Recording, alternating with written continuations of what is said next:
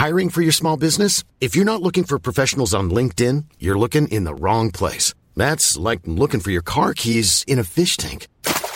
LinkedIn helps you hire professionals you can't find anywhere else, even those who aren't actively searching for a new job but might be open to the perfect role. In a given month, over 70% of LinkedIn users don't even visit other leading job sites. So start looking in the right place. With LinkedIn, you can hire professionals like a professional. Post your free job on linkedin.com slash people today.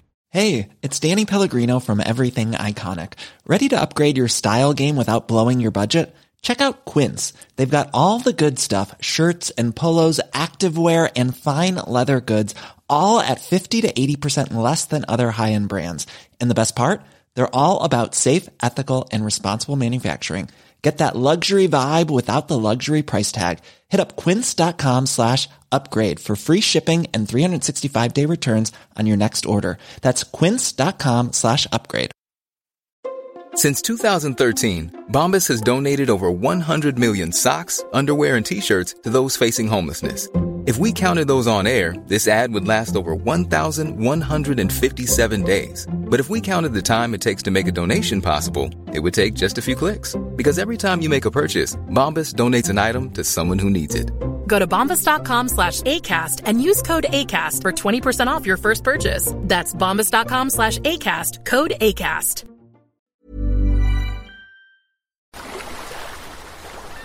Son dos situaciones inéditas eh, o increíbles. Por caso quiero decir que se acabara la merluza. No me digas que merluza, no maricusa, que yo sí como merluza. No me digas que merluza. Bienvenidos a Se acabó la merluza, una relación de datos históricos inútiles que se conjuran para tramar alguna verdad. Con Jorge Tezán y un equipo que aún no se encuentra no se encuentra. Hoy presentamos La poderosa maldición de Jacques de Molay, el último gran maestre de los templarios. El 13 de octubre de 1307 era viernes. Y es por este viernes del que vamos a hablar, viernes 13, que se cree que es un día de malos augurios. Ese día, en un inusual y coordinado ejercicio de inteligencia realizado en distintas ciudades y a la misma hora, casi la totalidad de los templarios franceses fueron apresados por la Inquisición y bajo el impulso del rey de Francia. Desde el caballero más pobre, son más fáciles de hacerlos confesar, hasta el gran maestre de la orden, el respetado Jacques de Molay.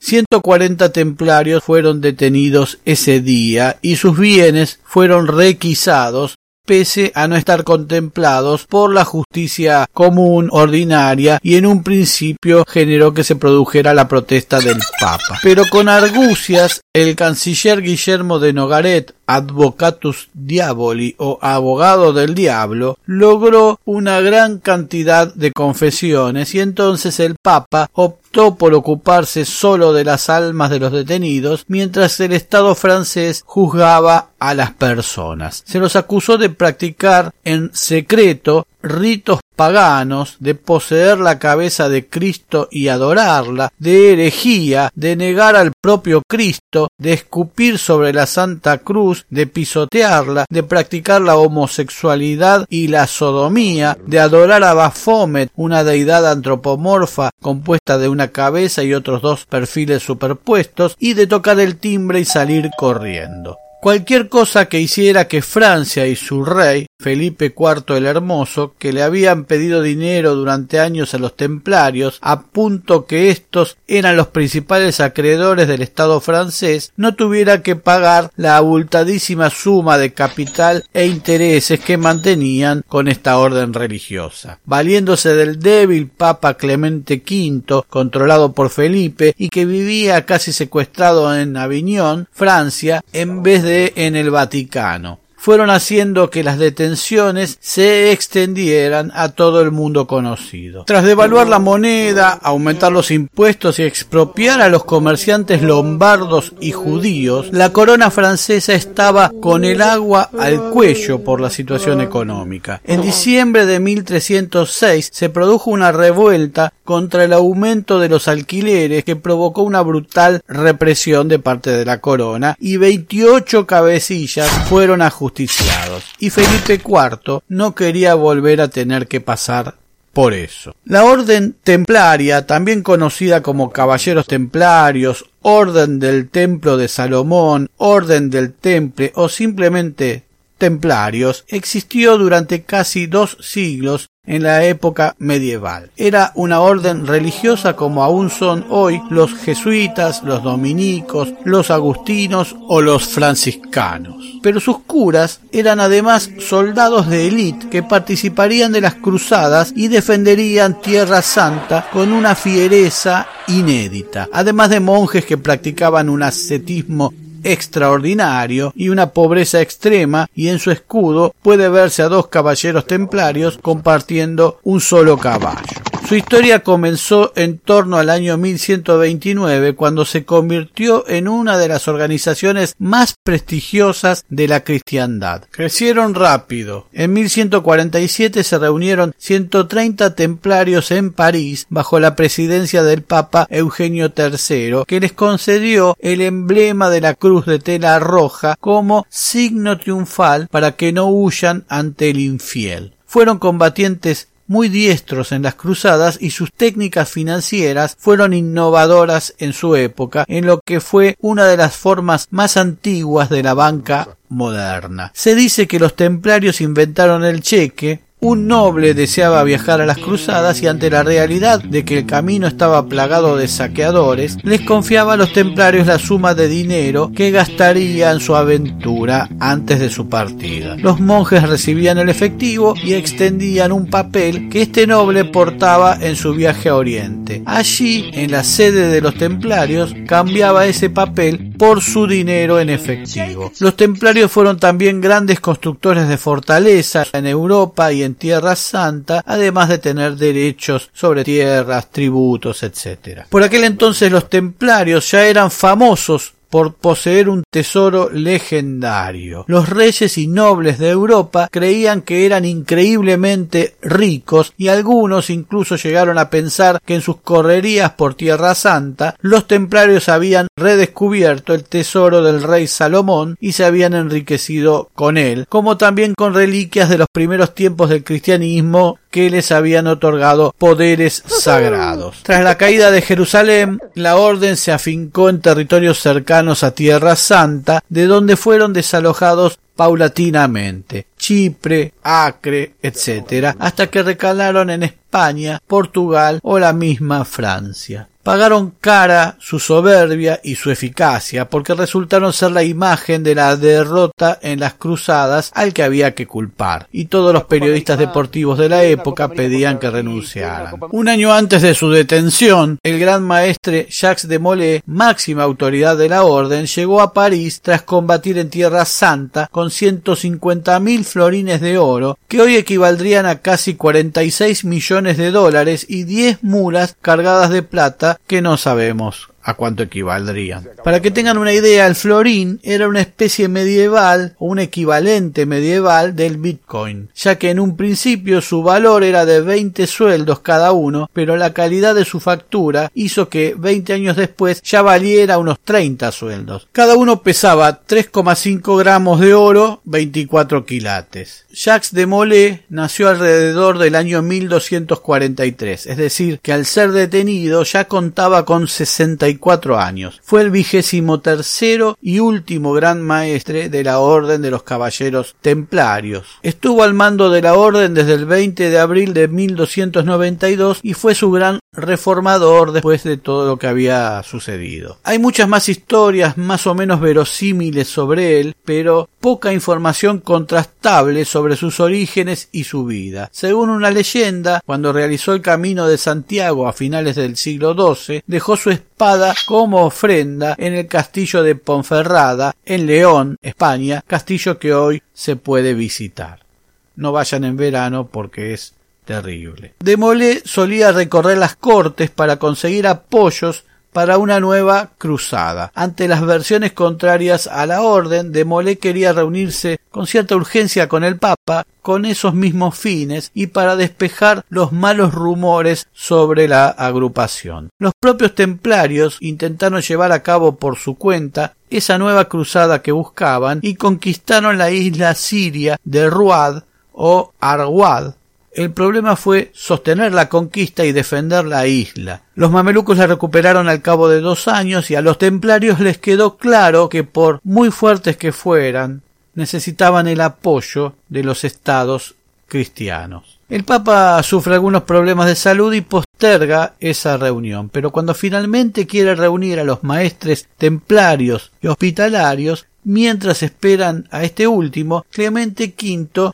deslizó las denuncias de algunos extemplarios sobre las irregularidades que se practicaban en las ceremonias de iniciación, supuestamente, que habían originado rumores bastante inquietantes sobre paganismo y herejía. Demolé aceptó que se abriera una investigación sin sospechar que el Papa había alcanzado un acuerdo con el rey de Francia para iniciar un proceso contra la orden alentado también por sus acólitos, el inquisidor general de Francia, Guillermo de París, y el tesorero Egrand de Marigny. Y aquí aparece un nuevo personaje, Esquier de Florent, un espía nacido en Bessières, al sur de Francia, a las órdenes tanto de la corona de Francia como de la corona de Aragón, que se dijo compañero de celda de un templario mientras ambos estaban presos en Toledo reveló, este señor de Florán, las atrocidades contra la fe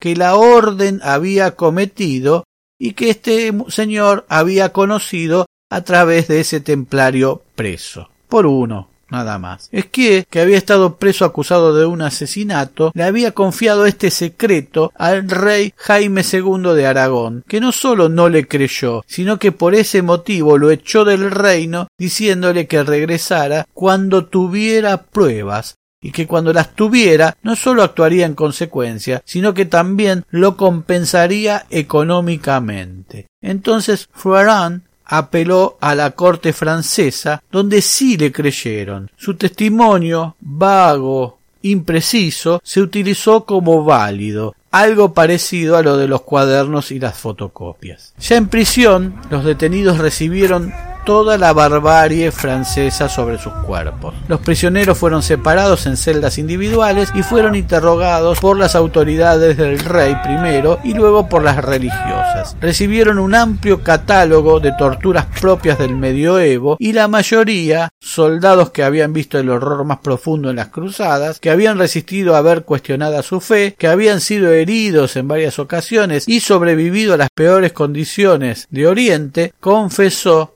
para evitar la muerte o al menos para prolongar un poco la vida. Y otros prefirieron la instancia mortal. El 18 de marzo de 1314, siete años después de su detención, Jacques de Mole y un puñado de sus caballeros templarios, luego de soportar todo tipo de torturas y muchas otras humillaciones, recibieron Hey, I'm Ryan Reynolds. At Mint Mobile, we like to do the opposite of what Big Wireless does. They charge you a lot, we charge you a little. So naturally, when they announced they'd be raising their prices due to inflation, we decided to deflate our prices due to not hating you. That's right. We're cutting the price of Mint Unlimited from $30 a month to just $15 a month. Give it a try at mintmobile.com slash switch. $45 upfront for three months plus taxes and fees. Promo rate for new customers for limited time. Unlimited more than 40 gigabytes per month. Slows. Full terms at mintmobile.com. I'm Sandra, and I'm just the professional your small business was looking for. But you didn't hire me because you didn't use LinkedIn jobs. LinkedIn has professionals you can't find anywhere else, including those who aren't actively looking for a new job, but might be open to the perfect role, like me. In a given month, over 70% of LinkedIn users don't visit other leading job sites. So if you're not looking on LinkedIn, you'll miss out on great candidates like Sandra. Start hiring professionals like a professional. Post your free job on linkedin.com/people slash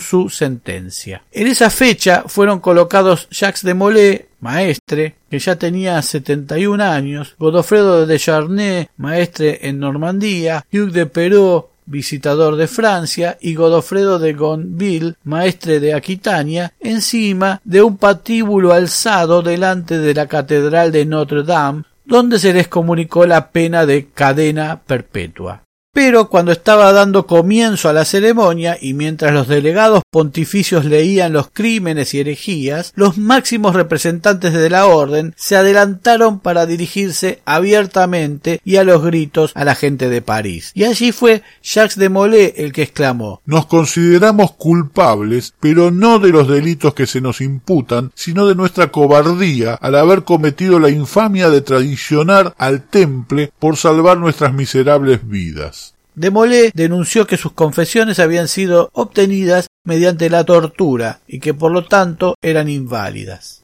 Ante el escándalo, la prisión se le negó a Demolé la prisión perpetua y sus acólitos, y Felipe IV decidió por el Papa Clemente conmutar la condena por pena de muerte. Hasta esa fecha, cerca de 638 caballeros de esta congregación habían sido interrogados, torturados o quemados vivos por la Comisión Pontificia durante los procesos inquisitoriales de acoso a la orden y miles durante los años siguientes. La orden había sido disuelta por el Papa y sus bienes otorgados a la Orden de los Caballeros de San Juan, más conocidos como los hospitalarios. La donación representó un dolor de cabeza para estos hospitalarios porque no solo no pudieron cobrar la deuda a Felipe el Hermoso, que alegó que no pagaría una deuda contraída ante herejes, sino que les reclamó el pago de indemnizaciones y sumas resarcitorias por lo que los hospitalarios debieron pagar unas doscientas mil libras tornesas al rey, que hoy serían unos 57 millones de euros. Y miles de extemplarios vagaban por las calles europeas en total estado de indefensión y demencia, producto de la tortura. De Molé era un hombre ya anciano, cansado de la vida y orgulloso de sus logros. Sabía que la tragedia que se había abatido sobre sus hermanos y sobre él mismo era el resultado de una conspiración. Según los testigos, el día de la ejecución, Demolé no mostró miedo alguno y ya en el fuego parecía soportar el dolor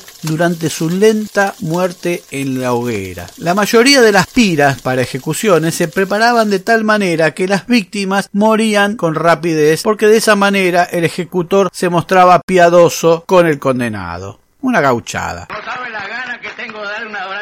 Obstante, en el caso de Jacques de Molay, ante su impertinencia, prepararon la pira de tal manera que ardiera lentamente. Fue peor porque rodeado de las llamas, el último gran maestre hizo oír su voz con fuerza una vez más en una escena de un dramatismo insuperable.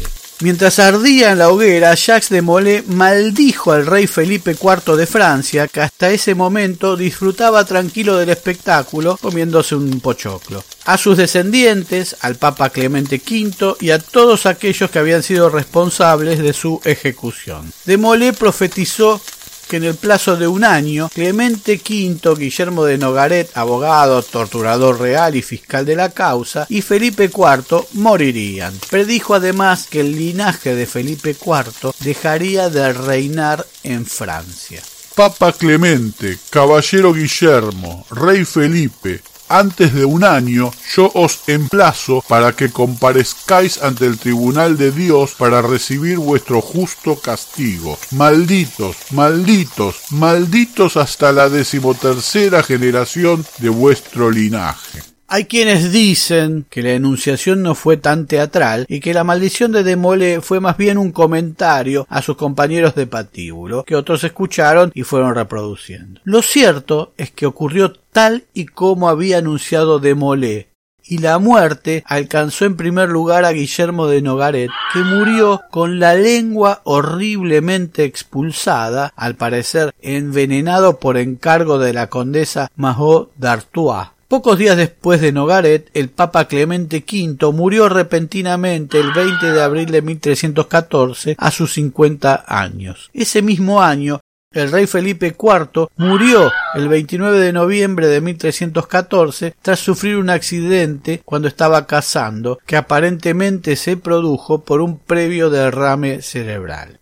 Por su pedido, su corazón fue llevado al monasterio de Poissy y colocado en compañía de la Gran Cruz de los Templarios, tal vez en busca de alguna forma suplicante de perdón.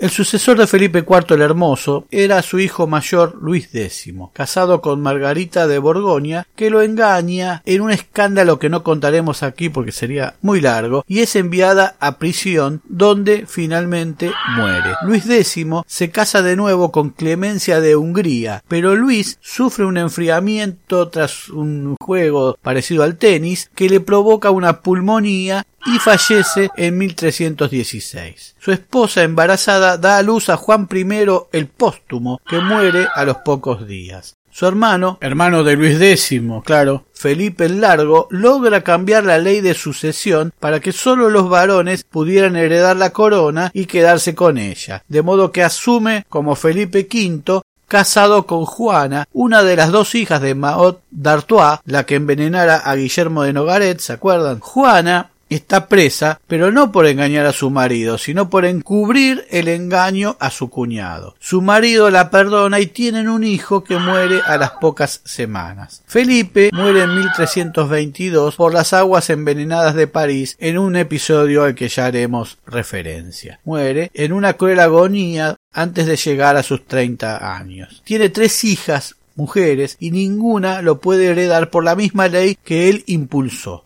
Así que la corona cae en Carlos, conde de la Marche, otro, otro de los hijos de Felipe el Hermoso, o Carlos IV el Hermoso, también le decían así, porque se parecía al padre, que estaba casado con Blanca de Borgoña, la otra hija de Maot d'Artois, que también estaba presa por haber engañado al ahora rey. Carlos IV la repudia y pide la anulación del matrimonio, y luego se casa con María de Luxemburgo, que le da una hija que no sobrevivirá. En 1324 el carruaje de María de Luxemburgo embarazada vuelca y provoca la muerte de la reina y del hijo que llevaba adentro. Vuelve a casarse Carlos IV con su prima, Juana de Evreux, con quien tiene una hija. El rey muere en 1328 cuando su esposa está embarazada. Finalmente da a luz una niña y los capetos pierden la corona.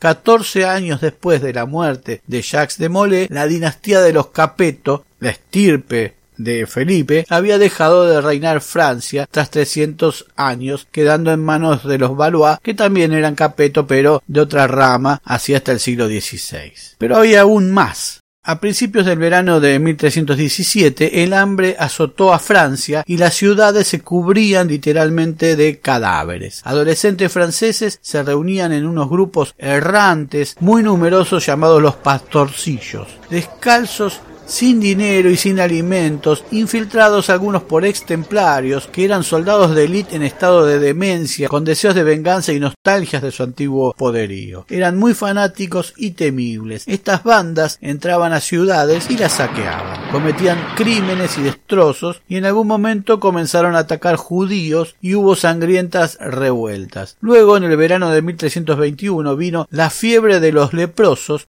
fueron envenenadas las fuentes de agua y se sufría de sed y cada uno que tomaba un poco de agua no sabía si iba a sobrevivir al trago. Es por este motivo por el que muere envenenado el rey Felipe V. Y la gente ahí culpó a los leprosos por culpar a alguien y se lanzó contra los lugares donde vivían. Cuando terminaron con los leprosos o creyeron haber terminado, volvieron a atacar a los judíos. Hay quienes extienden la maldición unos cuantos siglos y suman a estos hechos el incendio de la Catedral de Notre Dame, en cuyo frente quemaron a Jacques de Molay otro abril, pero de 2019. En realidad fue a la vuelta de Notre Dame, pero bueno. Y el supuesto delator, Esquier de Floran, una vez terminada su participación en este asunto, el 28 de enero de 1308, le escribió al rey Jaime II de Aragón para recordarle que tres años antes, cuando lo había echado, le reclamó que probase todo aquello que había dicho y que sólo en ese caso Jaime no sólo actuaría en consecuencia, sino también lo recompensaría con dinero. Es decir, le reclamó la paga. Los que lo conocían aseguran que Jaime de Aragón no pagó ni medio centavo, pero Esquier de Floirán termina tomando los hábitos y alcanzando el grado de prior de Montfaucon, dependiente de la abadía de San Marcial, en Limoges. En junio de 2011, el Papa Benedicto XVI pidió perdón por la muerte de Jacques de Molay y reconoció que el gran maestre templario había sido víctima de falsas acusaciones. Siglos después de que la tragedia tuviera lugar, el Vaticano admitía que el Papa había prestado apoyo a unos asesinos a sabiendas de que los templarios eran inocentes. Se acabó la merluza. Pronto nuevos capítulos de Se acabó la merluza. Se acabó la merluza es idea, redacción, recopilación y hace lo que puede Jorge Tezán. Muchas gracias.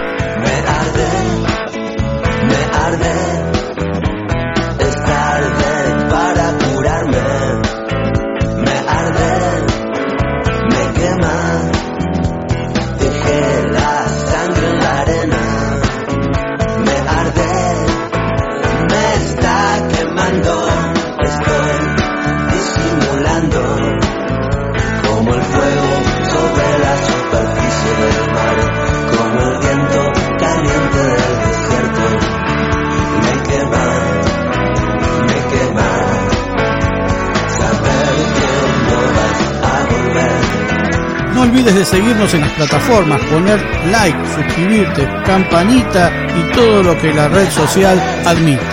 Hasta pronto.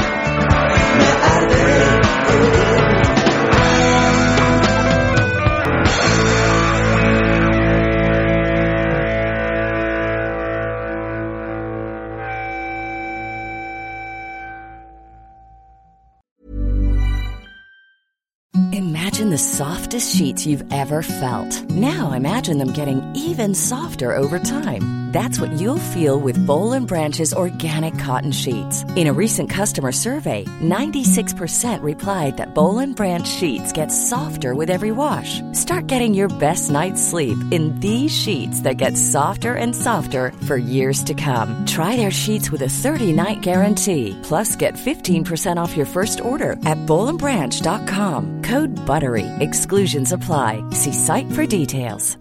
Even when we're on a budget, we still deserve nice things.